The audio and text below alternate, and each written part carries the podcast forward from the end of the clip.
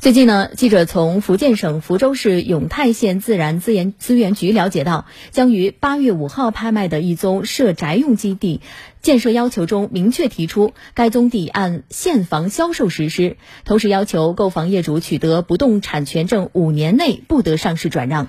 现房销售啊，这个消息一传出去呢，网友就一片点赞。当然，此前呢，我们也看到深圳、海南、杭州、北京等多地也曾经在土地出让环节试点过现房销售。业内人士认为，现房销售既能够防止项目扎堆入市，又能够更加切实的保障消费者的权益，做到所见即所得。但是呢，对于开发商的施工能力、现金流能力也提出了更高的要求。嗯，最早的现房销售试点地块要追溯到二零一六年六月，深圳规土委决定以公开招标方式推出首宗现房销售试点地块——龙华某地块，要求在该地块建建设商业、住宅等建筑物不能进行预售，必须在竣工并取得不动产权证书后，才能以限售形式对外销售。当时呢，本以为这个限售制加暗标的出让方式呢，增加了地块的运营成本，提价了提高了开发商的门槛，又能避免拍卖方式的多次竞价，有利于控制地价。哎，结果没想到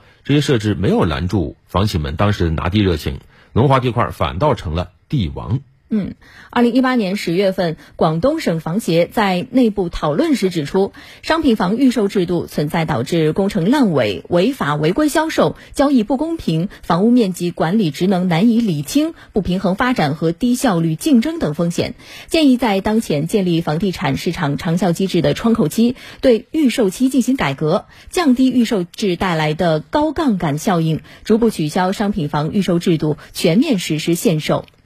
对此，科尔瑞研究中心指出，现房销售好处很多，防止项目扎堆入市，更加切实的保障消费者权益，做到所见即所得。未来可能，呃，相关的政策会在全国多地推广。同期开盘的项目中，现房项目那比期房项目显然更具优势。但是呢，要做到现房销售。开发商也得有真本领，他的施工能力、现金流能力都会被提出更高的要求，同时也会降低开发商的资金使用效率，甚至降低盈利的水平。所以，这样一个杠杆到底该倾向于何方？我想各地还需要再多斟酌一下。